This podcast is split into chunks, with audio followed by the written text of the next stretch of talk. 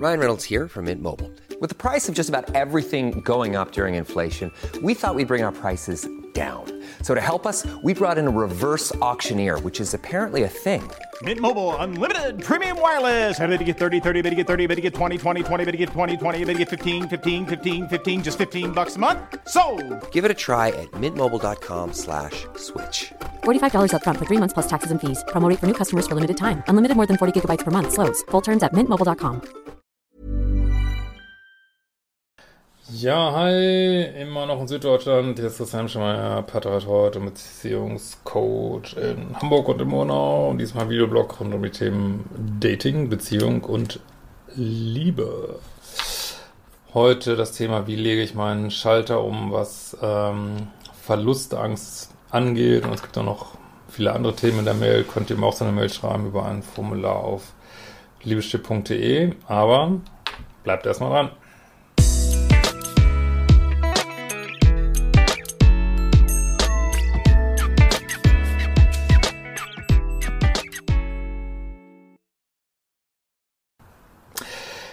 Ja, auch noch kurz der Hinweis, mein Ex-Detox-Kurs kommt jetzt sicherlich raus, bald, wenn dieses Video rauskommt, startet am 1.2.8. Ist nur so ein Sonderkurs, den werde ich nur sechs Wochen im Programm haben, dass es nicht zu kompliziert wird.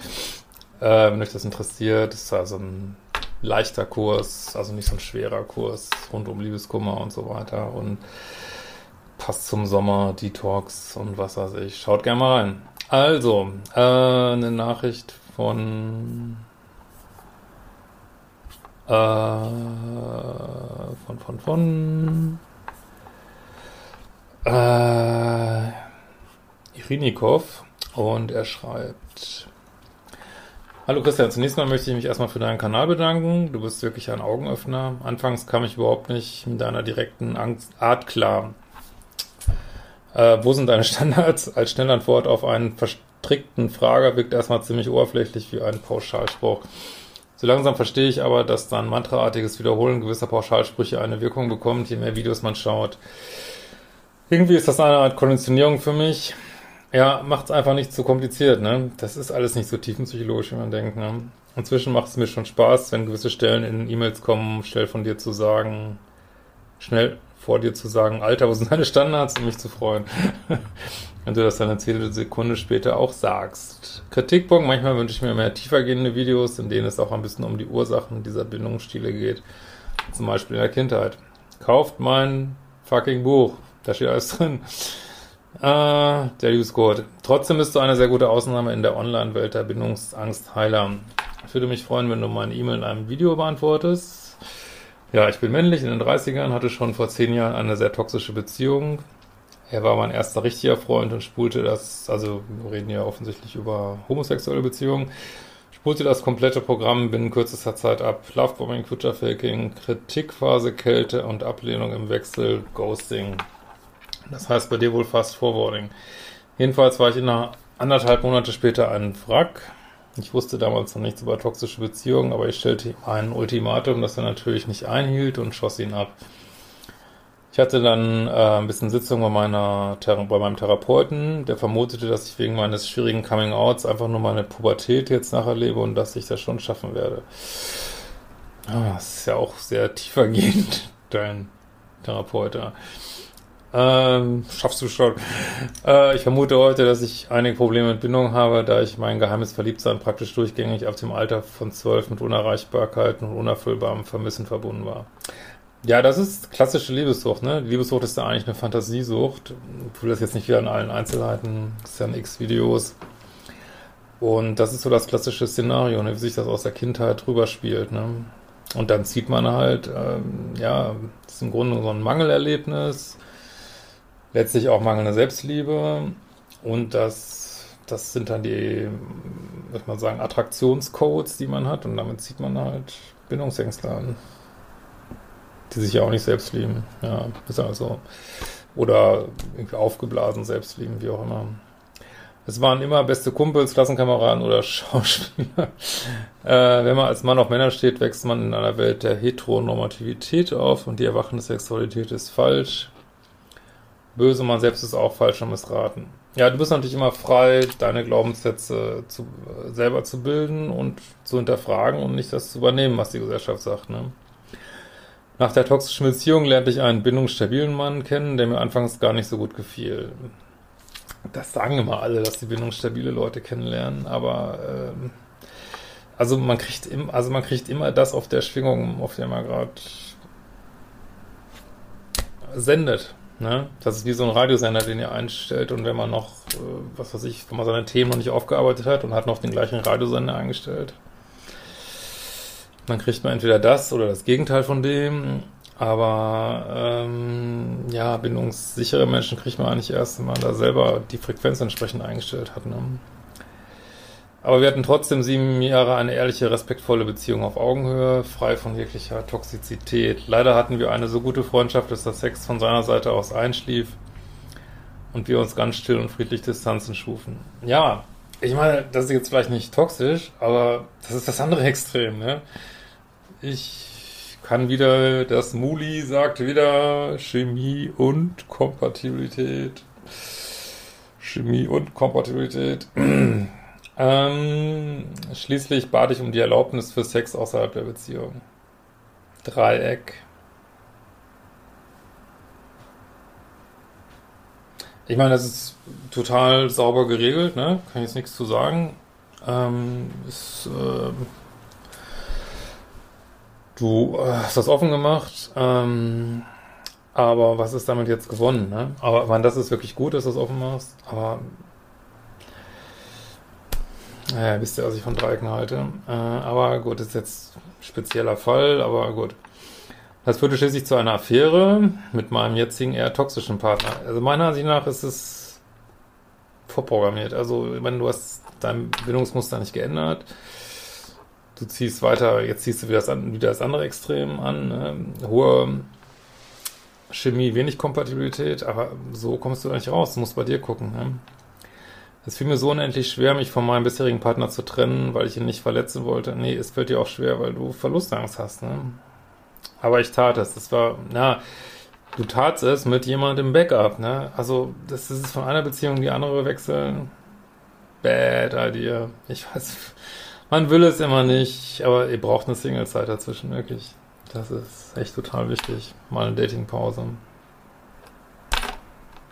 Könnt es machen, ihr könnt es lassen, aber es ist keine gute Idee. Weil dann sind deine Themen der Abhängigkeit von Beziehungen generell sind nicht erledigt, ne? Ah, so, es war für uns beide eine traurige Zeit, aber da er bindungsstabil ist, oder vielleicht co-abhängig, weiß gar nicht, ob er so bindungsstabil ist, aber es ist wurscht. Kann ich eh jetzt über Distanz nicht sagen. Hat er das viel besser weggesteckt als ich. Na gut, das hört sich auch schön an. Noch heute besuchen wir uns und reden bei Bier oder Kaffee über unseren neuen. Ist das denn so gesund? Aber gut, wenn ihr so eine starke Freundschaft habt, okay. Mein jetziger Partner hat alle Red Flags gezeigt, die du hier immer beschreibst, die ich aber damals noch nicht einschätzen konnte. Hier eine kleine Auswahl. Ich stehe eigentlich nur auf Heteros, die ich mühsam erobern muss. Leute, die Sex wirklich wollen, sind langweilig. Ich kann dir nicht geben, was du brauchst. Leute, ich frage mich immer, ihr könnt jetzt alle mir immer schreiben, wie böse die Bindungsängster sind, aber das, ja, auch du machst es mit, ne?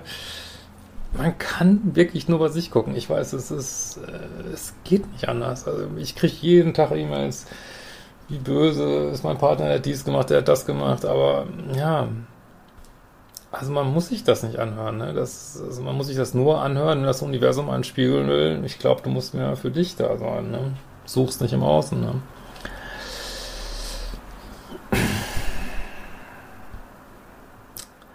So, dann heißt kalt. Mittlerweile hat er keine Liebe mehr für mich und wir haben das als eine Freundschaft lustig definiert. Warum willst du unbedingt mit jemandem schlafen, der dich nicht liebt? Nimm Sex nicht so wichtig. Echt? Ähm, trotzdem verhalten wir so uns aber so, als wären wir richtig zusammen. Das ist nicht gesund. Er ist der Meister des Double Binds. Ich bin sozusagen mit Dr. Jekyll und Mr. Hyde zusammen. Wir haben sehr innige Momente und sehen uns sehr häufig. Das spielt alles keine Rolle. Wir sprechen auch über unsere Probleme und er ahnt so langsam, wenn sein Mr. Hyde herauskommt, mich verletzt. Ja, also ich kann niemand empfehlen, wenn man eigentlich eine Beziehung haben will, in so einer Freundschaft plus zu hängen. Ne? Ob das jetzt heterosexuell, homosexuell ist, whatever. Alles andere bleibt bei Versuchen, die er nicht schafft, durchzuziehen. Ich habe auch gelernt, Grenzen zu setzen und sage ihm manchmal auch deutliche Ansagen, wenn er sich verletzend verhält. Allerdings bin ich auch nicht stabil. Manchmal ist er garstig zu mir und dann beende ich im Geiste schon die Beziehung. Ich habe keine Beziehung, ich habe Freundschaft plus, anstatt normal wütend zu sein. Dann streiten wir uns und machen Schluss. Leider verzeihen wir uns am nächsten Tag schon wieder und geht alles von vorne los. Seit ich mich mit deinen Inhalten beschäftige, weiß ich, dass es mein Ziel sein muss, da rauszukommen. Meine Verlustängste werden auch schon weniger. Aber wie lege ich den Schalter um? Ja, indem du es tust. Hört man auf zu rauchen, indem man keine Zigarette mehr ansteckt, ne? Wie nimmt man ab, indem man weniger isst? Wann bekommt man die Kraft dazu, wenn man richtig auf der Schnauze gelandet ist? So läuft's im Leben.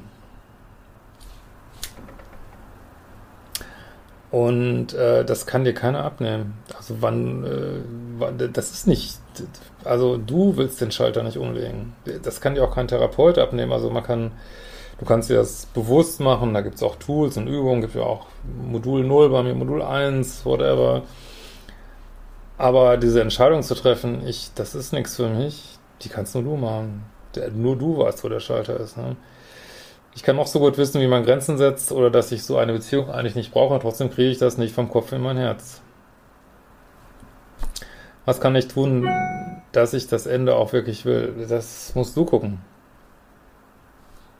Also du weißt, was zu tun ist. Äh, du kannst auch weiter mit deinem Partner dran arbeiten, aber es hört sich jetzt nicht so an, als wenn das in irgendeiner Weise möglich wäre. Ähm also Noch willst du schon nicht, ne? Und äh, das ist, ja, ich meine, wer kennt das nicht, ne? Wie gesagt, das ist bei X-Themen im Leben so. Man raucht so lange, bis äh, der Arzt sagt, oh, jetzt gibt's bald einen Herzinfarkt. Oder man hatte schon einen Herzinfarkt. Man isst so lange, bis, bis der Magen nicht mehr mitspielt. Bis man denkt, oh, muss ich wirklich abnehmen. Äh, das ist so. Es kann dir niemand anders den Schalter umlegen, ne? Und dann wird es unangenehm, dann gibt es einen Entzug, aber in diesem Entzug lernt man ja super, super, super viel. Ne? Kann ich nur sagen. Also such nicht die Schuld im Außen oder äh, so bist du, der es weiter akzeptiert. Ne? Ja, in diesem Sinne, wir werden uns bald wiedersehen.